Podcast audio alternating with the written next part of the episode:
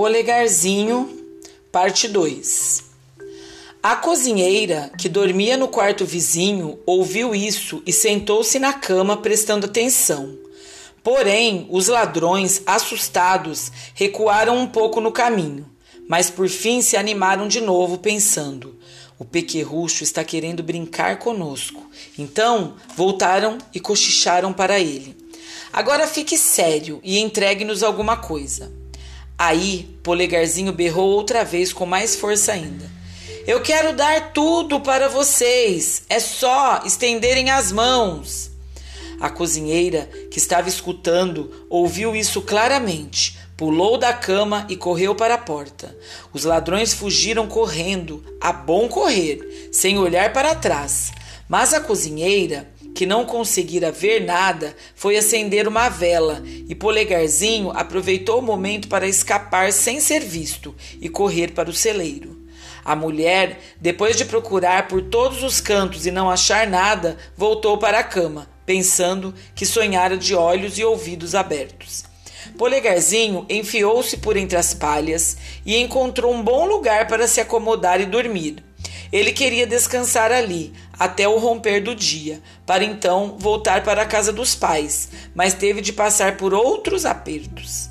Assim que começou a madrugar, a criada saiu da cama para dar de comer ao gado, e sua primeira parada foi no celeiro onde ele apanhou uma braçada de palha, que era justamente onde Polegarzinho estava dormindo, mas o seu sono era tão forte que ele não ouviu, nem viu nada, e só acordou quando já estava dentro da boca da vaca, que o apanhara junto com a palha. Ai meu Deus! gritou ele, como é que eu fui parar neste moedor? Mas logo ele percebeu onde se encontrava e tratou de se cuidar para não ser apanhado e moído pelos dentes da vaca. Isso ele conseguiu, mas depois não escapou de ser engolido e cair dentro do estômago, junto com a palha. Nesta casinha esqueceram de fazer janelas, disse ele, e não entra a luz do sol, e também não há nenhuma vela. Na verdade, seu novo alojamento não lhe agradava nem um pouco, e o pior era que entrava cada vez mais palha pela porta, tornando o lugar cada vez mais apertado.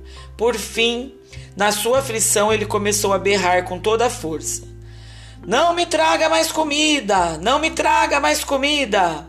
A criada que estava ordenhando a vaca, quando ouviu uma voz sem poder ver ninguém, e a voz era a mesma que ela ouvira no meio da noite. Ficou tão assustada que caiu do banquinho e entornou todo o leite. Então foi correndo para o patrão, gritando: Ai meu Deus, senhor vigário, a vaca falou.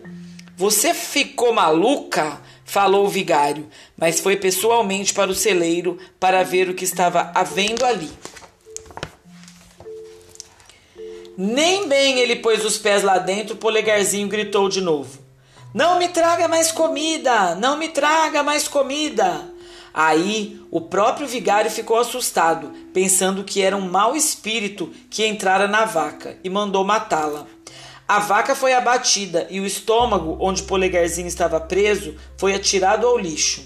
Polegarzinho teve muito trabalho até poder varar aquilo, mas conseguiu abrir um espaço. Porém, quando já ia pondo a cabeça para fora, nova desgraça lhe aconteceu. Um lobo faminto que estava passando por ali viu aquele estômago e engoliu inteiro numa só abocanhada. Polegarzinho não desanimou. Quem sabe, pensou ele, o lobo aceita uma conversa e gritou de dentro da sua pança. Meu caro lobo, eu sei de uma bela comilança para você. E onde posso pegá-la? perguntou o lobo. Numa casa assim e assim. Lá você tem de passar pelo cano da sarjeta e chegar à dispensa, onde você vai encontrar bolos, toucinhos e linguiças à vontade. E ele descreveu direitinho a casa do seu pai. O lobo não se fez de rogado, enfiou-se no meio da noite por dentro do cano e comeu na despensa até não poder mais e quando se deu por farto e satisfeito, quis ir embora, mas tinha engordado tanto que não conseguia mais sair pelo mesmo caminho. Era com isso mesmo que Polegarzinho estava contando, e então começou a fazer o maior barulho dentro da barriga do lobo, pulando e berrando com todas as forças. Fique quieto, disse o lobo, senão vai acordar todo mundo. Qual que? respondeu o pequerrucho. Você se encheu de tanto comer, agora eu também quero me divertir. E recomeçou a gritar e a berrar com todas as forças. Finalmente conseguiu acordar o pai e a mãe, que correram para a despensa e espiaram por uma fresta. Quando viram que havia um lobo aí dentro, saíram correndo e o marido apanhou um machado e a mulher uma foice. Fique por trás, disse o marido, quando eles entraram na despensa. Depois que eu lhe der umas machadadas, se ele ainda não estiver morto, você desce a foice nele e abre-lhe a barriga. Aí Polegarzinho ouviu a voz do seu pai e gritou: Pai querido, eu estou aqui, estou preso na barriga do lobo. Então o pai falou, cheio de alegria: Graças a Deus, nosso filho querido foi encontrado. E mandou a mulher pôr a foice de lado para que Polegarzinho não ficasse ferido. Aí ele levantou o machado e deu um golpe tão forte no lobo que este caiu morto. Então eles foram apanhar faca e tesoura, abriram a barriga do lobo e tiraram o pequeno lá de dentro. Ai, disse o pai, como ficamos preocupados por sua causa. Sim, meu pai, eu andei bastante pelo mundo, graças a Deus que já posso respirar o ar fresco de novo. E por onde você andou, meu filho? Ah, pai, eu estive numa toca de ratos, na barriga de uma vaca e na pança de um lobo, mas agora eu fico em casa com vocês. E nós nunca mais venderemos você, nem pelas maiores riquezas do mundo, disseram os pais, e abraçaram e beijaram o seu querido polegarzinho, e deram-lhe de, co de comer e beber, e mandaram fazer roupas novas para ele, porque as suas ficaram estragadas naquela viagem.